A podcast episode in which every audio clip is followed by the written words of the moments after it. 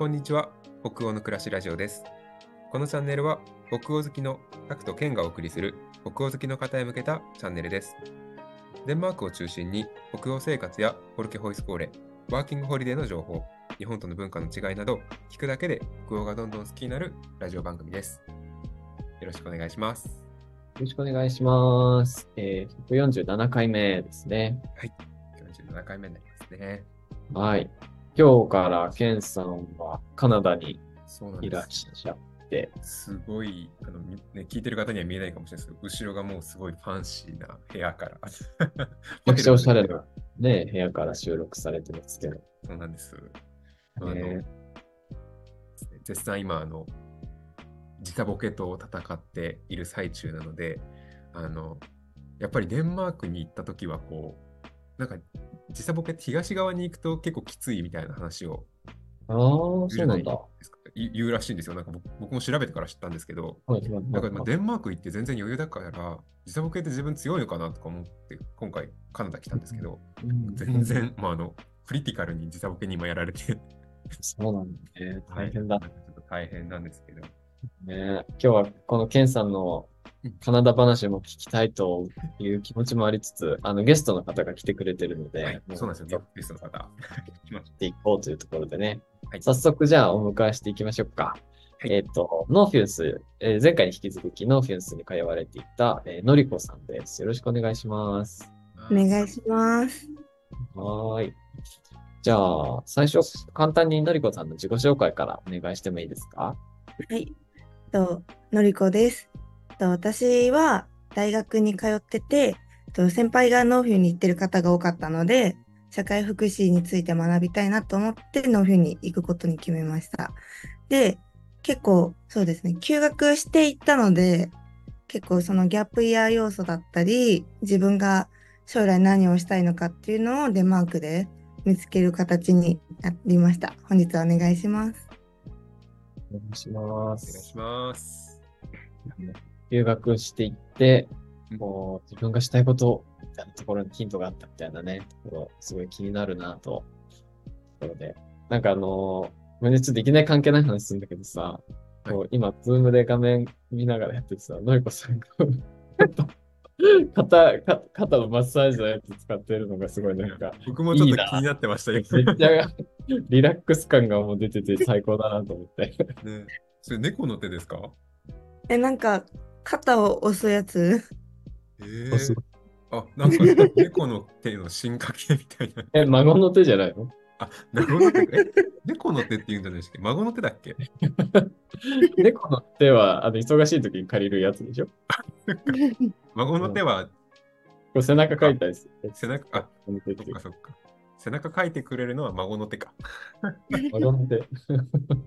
久しぶりに言ってちょっと間違えちゃいました。なんか変な、変な小ボケみたいな挟んでしまった。行きましょうごめん、めっちゃいきなり関係ない話しちゃっすいません。た。あのーじゃあ、じゃあそもそもまずはどうしてこうノーフュンス、ね、ノーフュンスのことは知っていたっていうこともあったと思うんだけど、行ってみようっていうふうに決めたなんか理由とかきっかけとかから聞いてもいいですか？とまず、その、留学に大学生になったら行きたかったっていうのがあって、なんですけど、私は2020年度入学だったので、もう入学と同時にコロナ到来みたいな。そっか。そうなんですよ。うん。なので、なんかもう、行けなくて留学に2年間ぐらい。なんで、まあ3年生ぐらいからようやく行け出したなって状態になったんですけど、やっぱヨーロッパは、そのロシアとウクライナの戦争でうん余計危ないみたいなうん。感じで、で、そうですね、もう留学行くってなったら、もう4年の、えーっと、そうですね、4年の秋タームのものしか最短で申し込めるものがなかったので、うん。うん。でやっぱ卒業して留学行くよりは休学していった方が、まあ行きやすいなっていうのはあったので、そうですね、休学して留学に行きました。で、そこでノーフュンを選んだ理由は、その社会福祉学科に通ってたので、その専攻を深めたいっていう思いと、あと結構私の学科の先輩、OG の方が何人も結構ノーフュン行かれてる方が多くて、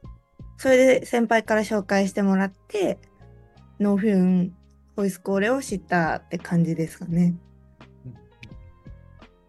ねえ、そっか。ちょうどコロナで入学して、このままだと卒業しちゃうしな、みたいなところも。ねうん。ギリギリ。4回生になるまで本当にじゃあなかなか行きたくても行けないっていう感じだったんですかね。そうです、そうです。なんで結構そのノーフィン行った時も結構4年生の代、私と同じ学年の代の子が結構いて、そっか。やっぱその子たち。そうです、そうです。その子たちもやっぱ卒業していくのは難しいから、休学していくっていう子ももう4人ぐらいいたし、で、他にも、その、もう一旦卒業はしちゃったんだけど、あの、もう就職はせずに、うん。新卒の状態で来たって子も2人ぐらいいて、へえあ、じゃあ卒業したけど、し就職をする前にっていう。そうそうです、そうです。もう卒業して、もうそのタームが8月からだったから、うんうん、うん。8月まではバイトして、そのまま来たとか、っていう子も結構多かったです。へえ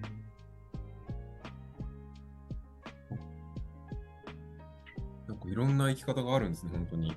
うん。えーちょっと早速聞いてみたいんですけど、実際、あのまあ、休学されて、こうフォルケ 4, 4ヶ月ですかね、ノーフェンスってる。5ヶ月。5ヶ月。5ヶ月、こう、デンマークで行ってどうどうでしたか？ってすごいざっくりですね。ざっくりですけど。どんななんかこう、あの、まあ、変化とか、えー、そうですね。なんか、なんか私、社会福祉学科で福祉学んでるけど、なんかその皆さんが想像されるザ・福祉っていう感じの科目ではなくて、なんか社会保障制度とか、教育格差、経済格差っていうのを主に研究大学でしてました。で、まあ、それに興味がある状態でノーフィン行ったので、なんだろう、やっぱ目につく自分がデンマークで面白いなと思うものも全部そっち系で、なんか、なんだろう、あ、財政ってデンマークこういう規模だけど、こういう風にみんな生活してるんだとか、なんか、やっぱ生活福祉大国だからこそ、あまり経済発展って、まあ、先進国だけど力を入れてないんだなとか、っていうのに興味が湧きましたね。ちょっと僕全然なんかこう福祉のあたりとかって知識がないんですけど、経済大国、デンマーク、今おっしゃったその経済大国だけど、福祉い、やデンマークは経済大国じゃなくて、うんうんうん先進国ではあるけど、うん生活福祉大国。ううんその国で、国の GDP みたいなものを経済発展の方にこう、お金を使っていこうっていうんじゃなくて、福祉の方にお金を使っていこうっていう動きがあるってことですね。そうです、そうです。うんうんうんうんうんなんか、それの日本とデンマークの比較っていうのを授業で結構うん先生に聞うんいて、うんなんかもう歴史が関わってくるらしいんですけど、う。うんんなんか日本はもう戦後経済大国になることを選んだ。うんで、デンマークはそのドイツとかの戦争の時に生活大国になることを選んだ。だからなんかもうメンタリティが違うんだよって教わって、うん。なんかやっぱ日本は学歴社会だし、うん結構なんか自分がどれだけ社会にアウトプットできるかっていうもので自分の価値を測られる傾向が強い社会。うん。けど、なんかデンマークはもうなんか存在だけで価値ってある。みたいなその人が存在してるだけで価値があるんだよっていう思想で全く違う。うん。なんかそれはもう歴史的に日本が経済大国になることを選んでデンマークが生活大国になることを選んだからもう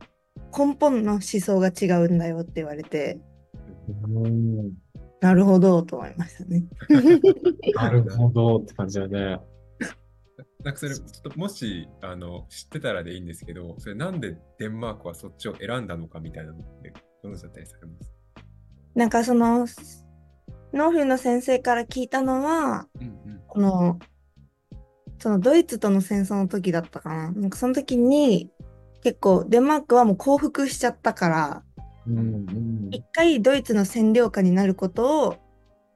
決めちゃった？なんかその人員を戦争で出す出して犠牲者をへ減らしてまで勝たなくてもいいよね。なんかそういう人たちの命を守れるんだったら降伏しちゃってもう占領下になっちゃおうっていううんなんかっていうし流れだった。なんかそこの過程で、なんか勝つことよりも生活だったり、その人の人生とかを重きを置くみたいな。ああ、そっか、もう本当にじゃあ、こう、まあ、生きてさえいればなんとかなるみたいうんな感じなのかな。多分そうだと思います。ねね、なんかその勝ち負けで勝っていくっていう方向じゃなくて、うんうん。来て、こう、勝ちとか負けじゃなくて生きていることに価値があるよねっていうことが、その幸福の過程であったんですね、きっとね。多分そうだと思う。ね、ヒュッゲっていう言葉もさ、なんか、昔からもちろんデンマークにはヒュッゲっていうのがあるんだけど、その戦争の時とかに改めて注目されて、なんか今こう根付いてみたいな歴史がある。うんいたことがあって、なんかそこでこうマインドセットが作られていったみたいな、あるのかもしれないですね。なんか、の、のりこさん自身が、その、デンマークに住んでてさ、この存在だけで価値があるよねっていうことを実感した出来事とかなんかあったりするんですか？え、なんかその、実感したっていうか、なんかす、救われたなって思うことは、うん。やっぱりその、まあ、今大学生で、うん。結構まあ、就活もだし、受験も、やっぱり人よりどれだけできるか、で、大学どこに入れるかが決まるし、で、やっぱ就活も、なんか、やっぱ学歴フィルターも、まあ多分今もまだある企業はあって、うん。なんか、自分の能力値、価値をどれだけ学歴とか資格試験で表せるかが重要視される社会で、やっぱ結構私も含めてノフィに来てる学生は、まあ、そういうことになんか違うんじゃないかなとか、なんかそういうことを、なんかその社会から評価され続けるのが辛いって思ってる子が結構いました。なので、まあ、デンマーク行って、なんか、え、なんかもう、何もできなくてもいいみたいな。なんかそ、そこに存在してるだけで、あなたには価値があるっていうのを、やっぱ授業を通して感じたっていうか、なんかやっぱ、日本人は授業に出るのも当たり前だし、授業に出て何をするかが一番大事だけど、やっぱその、ボイスコーレでの暮らしの中では、もう授業に来ただけでも偉いみたいな。うんうんうんうんなんかもう参加してるだけで偉いし、まあ、途中で授業抜けちゃったとしても、なんか来れたことがいいんだよみたいな。なんか授業で何か成果を出さなくても、みんなのためにしなくても、なんかそこに来た、存在したってだけで先生がすごい評価してたから、うん。評価ってか褒めてた？うん。お、来たんだねみたいな。感じだったから、そこはなんか、あ、なんか頑張らなくてもいいんだ、みたいな。っていうのはすごい感じました。なんかあ頑張らなくてもいいって、うん。なんか頑張らなくてもいいってこうねあの、まあ、日本でも言われはするけどやっぱりなんか日本にいる時って言われてもいやとはいえみたいな。とはいえなんかこうすごいやっぱ評価の目はなんかきついというかあるしもちろんデンマークにも評価の目っていうのはあるんだろうけどなんかまあ、あの僕自身もなんかこうデンマークに住んでた時と日本に住んでた時でやっぱりなんか感じたのは、まあ、同じ評価の目はあるにはあるけどやっぱりなんかこう日本の方が、まあ、ちょっときついというかう。言葉として確かにこう頑張らなくていいんだよっていうふうに言ってもらえることはあるけど、なんかこう、なんて言うんだろう、ちょっと言葉に表しづらい。とは いえみたいなこう瞬間はやっぱりあった。で、なんか、まあ、それに対してやっぱデンマークだと本当になんか本当にその人もそう思ってるしその言ってくれる人も本当に頑張らなくて本当に入れるだけでいいいてくれるだけでいいんだよみたいなことを多分なんかすごい本当に心から思ってるんだろうなっていうのをあの感じれる瞬間みたいなのはなんか今のお話を聞いて僕も確かにあったなみたいなことちょっと思い出しました。やっぱ日本ってなんか頑張らなくてもいいけど、なんか頑張らないと置いてかれる社会。うんううんん なんかそういうことですよね、多分ケンさんが言いたいのは。なんか、なんかがあ、ごめんごめん。これね、頑張らなくてもいいよっていうのはさ、なんか、今は頑張らなくてもいいよみたいな感じがするな。なんか、一回頑張るところから抜けてもいいけど、いつかはまた頑張るよね、うんみたいな前提がある、あった上で頑張らなくていいよって言われるような感じがするかも。そうです。なんんかそ みんな同時に毎回ちょっと喋りたいことが出てきちゃう今日。どうぞ。なんかそれで、なんか頑張らなくてもいいけど、なんか頑張らなくて社会の波に置いてかれてもそれは自己責任だよねっていうのが日本は強くて、やっぱ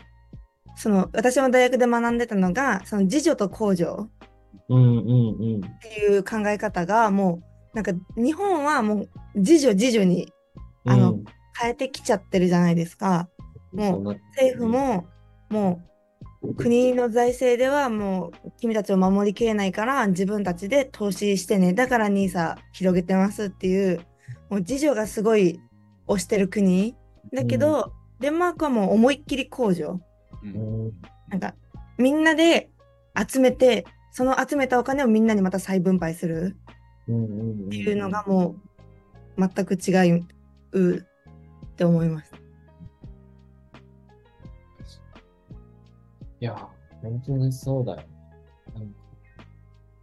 ね、なんか自分でがん頑張ることが前提だから、頑張らなくてもいいけど、どうなっても知ら知らないけどね、みたいな、そういう感じがするよね。いいですか、ちょっと聞いてみて。なんか、のりこさんは、まあ、こう大学生の時にこうコルキに行かれてる行かれたと思うんですけど、なんかこう実際に、まあ、ノーフュンスって多分それこそ若い年代というか、同い年ぐらいの年代のデンマーク人の人とかも結構いるのかな勝手に思ってるんですけど、なんかこう暮らしてみて、なんか違いというか、デンマーク人の学生たちって、なんかこういう風なあの、まあ、印象あるなとか、なんか日本の学生となんか違うのってこういうところだなみたいな、もし気づいたことってあったら。そうですね。なんか、そ、なんか結構、これは私の個人的な意見にはなるんですけど、ノーフィンに来る、ホイス、ノーフィンに来る学生と、大学に行ってる学生は結構違うなって個人的に思ってて、で、なんかその私はその大学で、日本の大学で、そのデンマークから、それこそオーフス大学から来た留学生と友達になってたから、うん。その子とまた現地で会ったりしてたんですけど、やっぱデンマークの中でも、なんか大学生のデンマーク人と、なんかホイスコーレに来るデンマーク人とで、なんか日本ほどではないけど、ちょっと厳しめとゆったりめ。うんで違うなって思いました。そのオーフス大に通ってた友達は結構ちょっとやっぱデンマークの中でも日本的な思想がちょっと入ってる。でもそのやっぱノーフィンに来る学生はやっぱノーフィンが結構メンター制度とかもあるから結構なんか日本でいうフリースクール的な存在もちょっとあってだからそのそうですね全く違いますね。うんうん結構じゃあこうやっぱりが大学生大学生のデンマーク人というか、まあ、大学に行ってるデンマーク人の人たちはまあ、その全全体ではないと思うけれど、結構、なんていうんだろう、まあ、日本人的って言ったらいいんですかね。なんかもう結構ガツガツしてるというか、割と。ガツガツガツガツしてる方も、やっぱビジネススクールとかに見学行った時は多かったし、あとやっぱ結構頑張り続けれる子が多い。けど、そうですね、ホイスコーレン、私がいたホイスコーレンに来る子たちは、うん。なんか結構、それこそ思いっきりギャップイヤーみたいな。なんかちょっと多分過去に辛いことがあって、それをメンター制度使って、なんか自分が本当に何を大事にしたいのか、うんうん何をしたいのかを考えに来てるうん子が多いかなって思います。もう完全に一回こう、まあ立ち止まってというか、ああ、そう、そう。だからそのノーフィンはもう座学よりは体験学習が多かったから、うんうんそうですね。なんかじゃあ、のりこさん的にはさ、こう、大学じゃなくて、フォルケに行ったっていうのは、こう、どんな影響があったの？よか、よかったんじゃないかなって直感的に思ったんだけど。そうですね。なんか私は、デンマークに行って気づいたことは、私がなんか結構海外志向だと思ってたけど、意外と日本人の思考をめちゃくちゃ持ってた。ああ。なんか日本人としてのアイデンティティというか、日本人としての思想が思いっきり私は強い人間だったっていうのを自覚して、うん。なんか私はフォルケが正直あんまり合ってなかった。うんそうなんだ。なんか大事なことを学んだは学んだけど、やっぱ私は座学とかの方が好きだし、なんか何か資格とか目標に向かって、なんか頑張って、うん。なんか対価をもらうっていう方が私、対価ってそのスコアとか。っていう目に見える形で分かる方が私はすごい自分の性格には合ってるかなって思いましたね。すごい。そうなんだね。なんか、この違うものを見て、改めて私は